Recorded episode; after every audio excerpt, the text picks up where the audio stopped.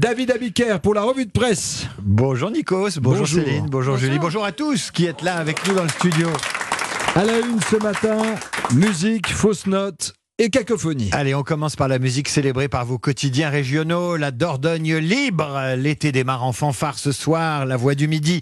Tout le programme de la fête de la musique, le populaire du centre, quand la musique donne, donne, donne sur un air de Goldman, ou encore Nicolas Circuis d'Indochine à la une de la voix du Nord. Demandez le programme. Les fausses notes, on les entend sur la réforme de l'assurance chômage avec Laurent Berger en une de Libération, le patron de la CFDT, a les nerfs et il le crie haut et fort. Fausse note encore avec cette image terrifiante de la vache à hublot filmée par l'association L124 qui fait la une du courrier de l'Ouest.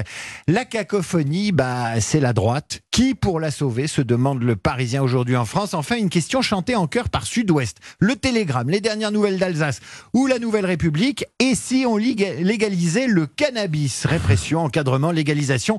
Le refrain revient souvent dans la presse du matin et on connaît la chanson.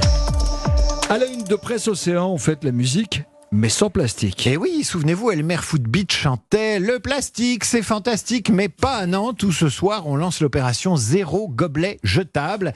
Nombreux seront les bars nantais à proposer à leurs clients un gobelet réutilisable. Une opération similaire a été conduite avec succès l'an dernier à Rennes, où pour la fête de la musique, 150 bars se sont équipés de gobelets réutilisables.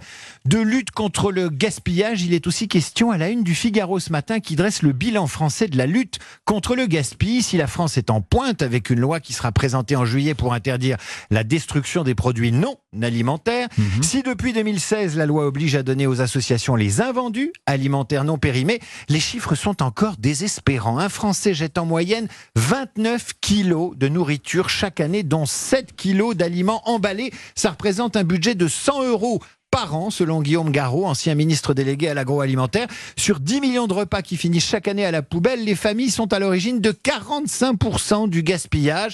Alors on peut faire mieux, explique Guillaume Garot. On pourrait soumettre à la loi de 2016 les magasins dont la surface est inférieure à 400 mètres carrés. On pourrait supprimer la date de péremption des produits secs et sans matière grasse, tels que les fruits secs, les pâtes ou le riz. On pourrait contrôler davantage l'application de la loi et durcir les sanctions.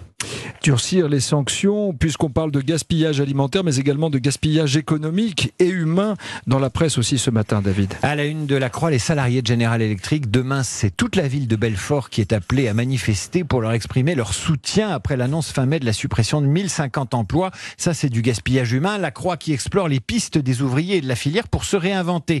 À la une de Ouest France et du Figaro, gaspillage financier avec l'EPR de Flamanville dont les journaux racontent l'histoire du fiasco. Et dans la Nouvelle République du Centre-Ouest, Christophe Erigaud soupire. Ce fameux EPR qui pour moins de 4 milliards d'euros devait être inauguré en 2012. Une douloureuse qui dépasse déjà les 12 milliards. Une mise en service début 2023 au mieux et une très mauvaise publicité pour le renouveau du nucléaire français. Il y a aussi l'électricité dans l'air ce week-end, mais pas la même, au festival de hard rock Hellfest à Clisson en Loire-Atlantique. C'est le festival des amateurs de heavy metal et de hard rock. 160 000 billets vendus, 19 Dingue. millions d'euros de recettes et de passes. Et le le plus cher du marché, ça marche tellement, explique ce matin le Parisien aujourd'hui en France, que la SNCF affrète des trains spéciaux pour transporter les fans de ZZ Top ou Kiss.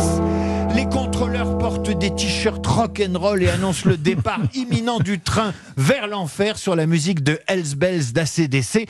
Le Parisien ne dit pas ce qu'on boit dans la voiture barne. Ici, les gobelets seront réutilisables.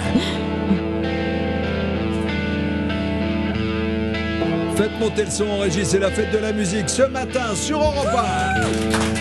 Merci David Abiker. La revue de presse, les mots justes